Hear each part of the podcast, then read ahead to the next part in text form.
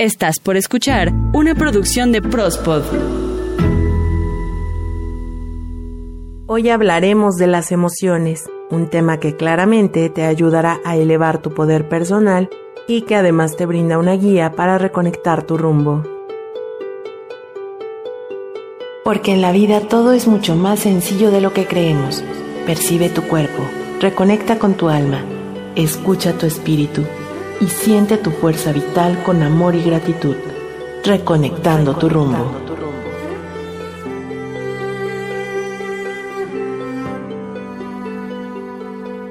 Muchas veces hemos escuchado que nuestro cuerpo está conformado de 206 huesos, con cuatro extremidades, tronco y cabeza, 30 órganos con múltiples funciones organizados por sistemas y aparatos, con glándulas que controlan la química de nuestro ser también estamos hechos de tejidos, músculos, nervios, tendones, formados por átomos, moléculas, materia, ácidos, proteínas, agua y que casi el 99% de la masa del cuerpo humano está formada por seis elementos que son oxígeno, carbono, hidrógeno, nitrógeno, calcio y fósforo. Solo alrededor del 0.85% de nuestro cuerpo Está compuesto por otros cinco elementos que son potasio, azufre, sodio, cloro y magnesio. Sin duda, una máquina perfecta, compleja y muy completa, donde también cada persona tiene albedrío, sentimientos, pensamientos, y así como entre nosotros podemos encontrar personas con estaturas altas o más bajas, complexiones robustas o delgadas, con tonalidades en la piel y texturas de cabello muy variadas, o diferentes expresiones faciales, algo que sin duda compartimos en pleno son las emociones. Y es que las emociones son reacciones que ocurren en nuestro interior y que representan modos de adaptación a ciertos estímulos que vive la persona. Son reacciones en donde se une la mente y el cuerpo y se detonan cuando percibimos un objeto, una persona, un lugar, un suceso, una situación o un recuerdo importante. Digamos que las emociones son aquello que sentimos cuando nos fusionamos con algo o con alguien. Las emociones, como lo escuchas, son estados afectivos que experimentamos y se presentan en reacciones personales que vienen acompañadas de cambios en nuestro cuerpo, principalmente en nuestras glándulas, y esta conmoción de hormonas se da básicamente de forma súbita y brusca, en forma de crisis y pueden ser más o menos pasajeras. La manera en la que nos adaptamos a todo lo que nos rodea viene avalado por la experiencia personal, y esto es lo que juega un papel fundamental en el manejo de cada emoción pues los procesos por los que se vive una emoción generalmente involucran en un conjunto los conocimientos, actitudes y creencias sobre cómo vemos el mundo. Todo lo que somos lo utilizamos para valorar cada situación concreta y por tanto saber cómo reaccionar ante dicho evento. Durante mucho tiempo las emociones han estado consideradas poco importantes principalmente por el ritmo de vida tan rápido que llevamos, pues casi siempre se le ha dado más relevancia a la parte racional, al conocimiento, y dejamos de lado lo que sentimos. Esto es porque las emociones, al ser estados afectivos, muestran cómo estamos en nuestro interior, cómo son nuestras motivaciones, deseos, necesidades e incluso nuestras metas. Es como cuando pasa alguna situación en nuestras vidas y las lágrimas de tristeza son realmente difíciles de contener. En verdad, nunca falta la persona que nos dice, ya no llores, sin entender que el llorar es la forma en la que nuestro cuerpo expresa ese dolor tan grande. Y es que es realmente complicado saber a partir de la emoción cuál será la conducta que tomaremos en un futuro, aunque con autoconocimiento podemos intuir cuál será nuestra reacción. Y si quieres saber más sobre el poder curativo de las lágrimas, te recomiendo escuchar el episodio número 16 de Reconectando tu rumbo, donde encontrarás una explicación detallada de cuál es el beneficio de llorar. Así pues, la expresión de las emociones se puede dar por muchas manifestaciones como la risa, el llorar, el gritar, y esto es algo que aprendimos desde muy pequeños, pues a los pocos meses de vida comenzamos a expresar emociones básicas como el miedo, el enojo o la alegría. Algunas de las reacciones en nuestro cuerpo y de comportamiento que desencadenan las emociones son innatas, mientras que otras pueden adquirirse. Incluso se ha comprobado que algunos animales comparten con nosotros esas emociones básicas. En medida que vamos creciendo, las emociones comienzan a volverse más complejas gracias al lenguaje y a la mezcla de sentimientos que podemos tener en nuestro interior. Incluso hemos aprendido a leerlas de muchas maneras porque usamos símbolos, signos y significados para cada una de ellas. Y aquí un dato muy importante, pues aunque cada persona experimenta una emoción de forma particular, dependiendo de sus experiencias, aprendizajes, carácter y de la situación que esté viviendo en ese momento, las emociones son muy parecidas en todo el mundo y comunes en todas las culturas. Sus manifestaciones también tienen formas de expresarse muy semejantes en casi todas las personas. Las emociones han sido clasificadas como emociones básicas y emociones secundarias y esto hace referencia principalmente al momento en el que se producen por primera vez, formando en nosotros un nuevo aprendizaje. Las emociones básicas, primarias o también llamadas innatas existen en todos los seres humanos y se presentan desde el momento de nuestro primer aliento sin importar el lugar del mundo donde hayas nacido. Pueden ser hereditarias o aprendidas y esto porque forman parte de nuestro proceso de adaptación y crecimiento social. La característica principal es que se muestran en el bebé con rapidez y duran unos pocos instantes, mismos segundos que van creciendo conforme el pequeño también lo hace. Se habla de seis emociones básicas que son la felicidad o alegría y se da con una sensación agradable de satisfacción y bienestar y ésta se presenta como parte de sentirnos unidos a una familia. Por su parte, la tristeza es una sensación de desdicha o infelicidad y se presenta en el momento en el que necesitamos sentirnos reintegrados a un grupo social. La ira se presenta como una sensación de incomodidad o irritabilidad y aquí se desarrolla la autodefensa, el miedo se da por la sensación de aprensión provocada por una amenaza, peligro o dolor, y esta nos sirve principalmente para protegernos. Encontramos también la emoción de asco que se manifiesta como el desagrado hacia algo repulsivo. Esta cumple la función de rechazo y por último se habla de la sorpresa. Aquí puede ser algo agradable o por algo no tan agradable y nos da el sentido de exploración. Las emociones sociales, secundarias o aprendidas, se dan conforme vamos creciendo y aprendiendo a convivir con las demás personas. Con ello también viene el desarrollo de nuestros pensamientos, nuestro lenguaje y son parte de nuestro aprendizaje, pues se piensa que su aparición es en torno a los dos años y medio o tres años de edad. Y como su nombre lo indica, las emociones secundarias aparecen después que las emociones primarias.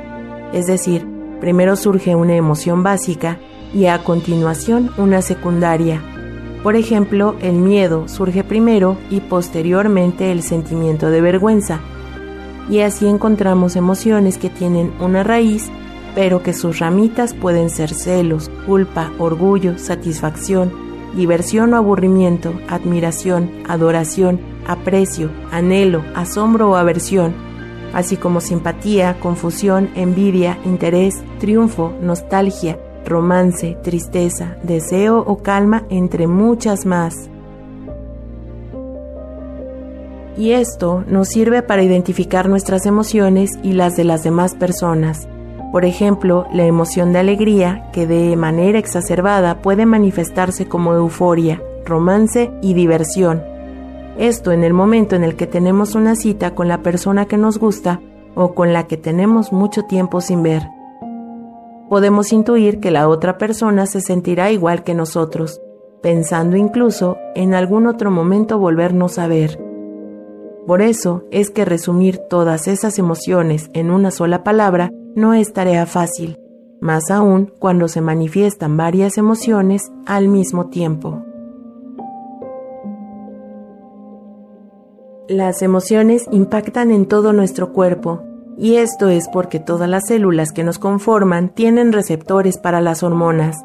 Estos receptores actúan como una cerradura mientras que las hormonas son la llave que abren y nutren las células. Y las emociones convertidas en ondas viajan, por decirlo así, a través de nuestro organismo por los neuropéptidos que al ser liberados experimentamos sensaciones, sentimientos, pensamientos y cambios de humor.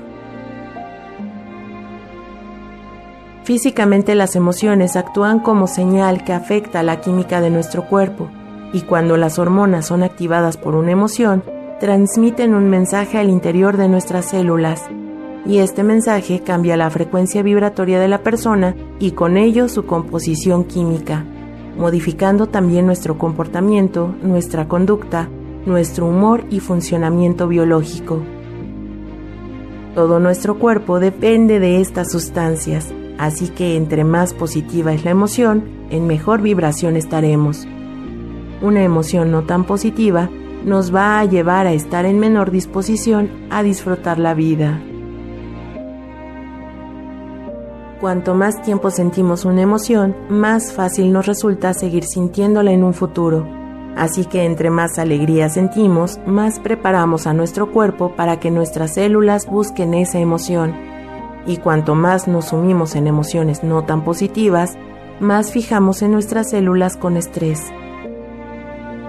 Y es que si la expresión de las emociones en nuestro cuerpo está unida al flujo de hormonas, por ello, reprimir la manifestación de nuestras emociones y no dejarlas fluir libremente rompe con la armonía de nuestro cuerpo.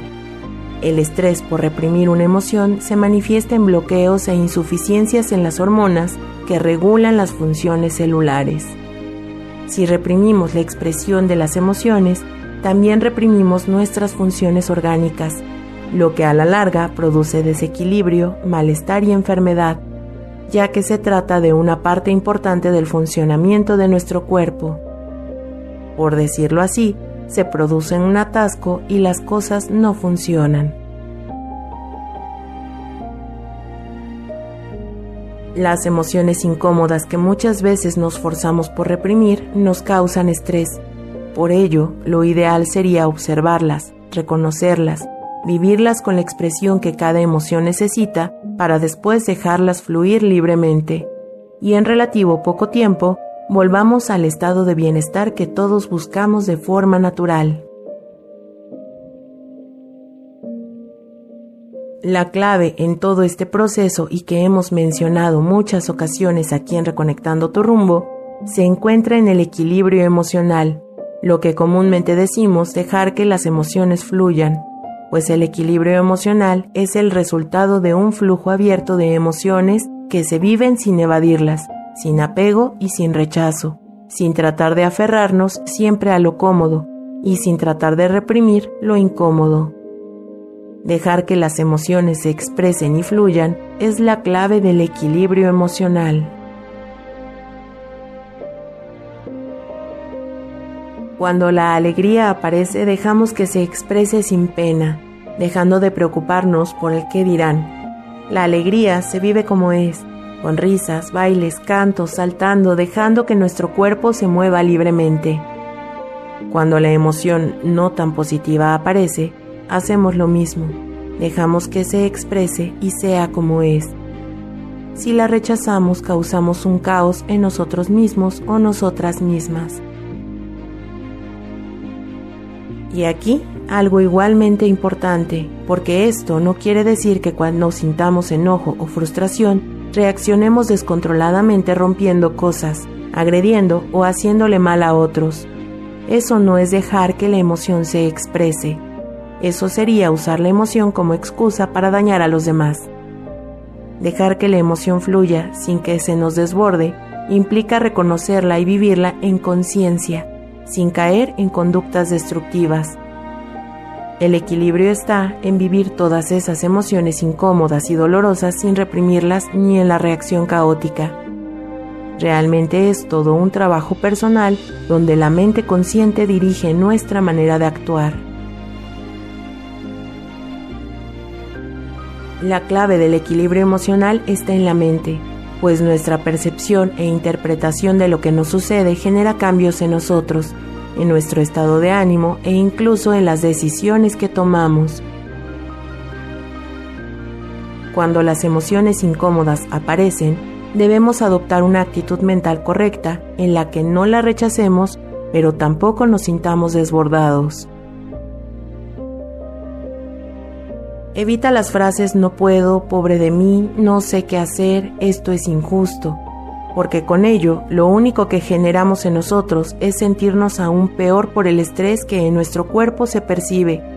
Si por el contrario permanecemos en una actitud resiliente, donde somos capaces de sobreponernos a nuestros sentimientos de frustración, tolerar el estrés y la incertidumbre, favoreceremos la activación de mecanismos en nuestro cuerpo para nuestra salud, nuestro bienestar y nuestro equilibrio mente-cuerpo. Nuestra madurez emocional consiste en no resistirnos a las emociones que nos incomodan y no quedarnos atrapados en las emociones que nos agradan. Por el contrario, lo mejor es permitir que las emociones fluyan libremente, sin rechazarlas y sin dejarnos arrastrar por ellas, y sin reaccionar de forma ciega y apresurada. Mi recomendación es que comiences con una práctica regular de respiración consciente y de atención plena, empezando a agradecerte a ti por todo y a todos. Mismos temas y ejercicios que encontrarás en episodios pasados de Reconectando tu rumbo por este canal. Recuerda que las emociones son contagiosas, pues los receptores celulares de una persona son tan sensibles que perciben las emociones de los demás a lo que llamamos empatía. Y esto podría ser como las cuerdas de un violín que vibran cuando las cuerdas de otro violín cercano están siendo tocadas. Al recibir la vibración emitida por emociones ajenas, nuestros cuerpos también mandan señales a nuestro interior para sentir determinada emoción. Ten presente que cada emoción posee su propia vibración cuando nos emocionamos, enviamos esa vibración a otras personas, emitimos y recibimos. Por ello, si tú estás en armonía con tus emociones, lo más probable es que todos en tu entorno se encuentren en la misma armonía emocional. Ah, y recuerda que está bien no estar bien. La emoción habrá de pasar, solo vívela y aprende de ella. Todos somos magos y tenemos en nosotros la capacidad de vivir conscientemente nuestras emociones para encontrar nuestro equilibrio personal. Gracias por acompañarme un jueves más de Reconectando tu rumbo. Recuerda que cada semana tenemos un episodio nuevo con temas que te ayudan a tu crecimiento personal. Te invito a suscribirte a nuestro canal de YouTube, allí encontrarás todos nuestros episodios. Además, escúchanos por Spotify, Himalaya, Deezer, Amazon Music y más. También recuerda que Eden y Pesu nos acompañan cada martes con Prospodeando. Y si a ti te gustaría generar tu propio contenido de audio y realizar tu propio podcast, comercial o programa de radio, acércate a nosotros. En Prospod te ayudamos a hacerlo de manera profesional. Mi nombre Ita García y espero el próximo jueves más temas para tu bienestar y poder personal.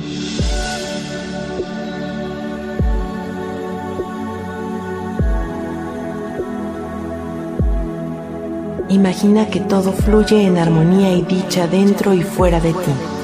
Siente, percibe, ábrete a la vida y a la paz, reconectando tu rumbo.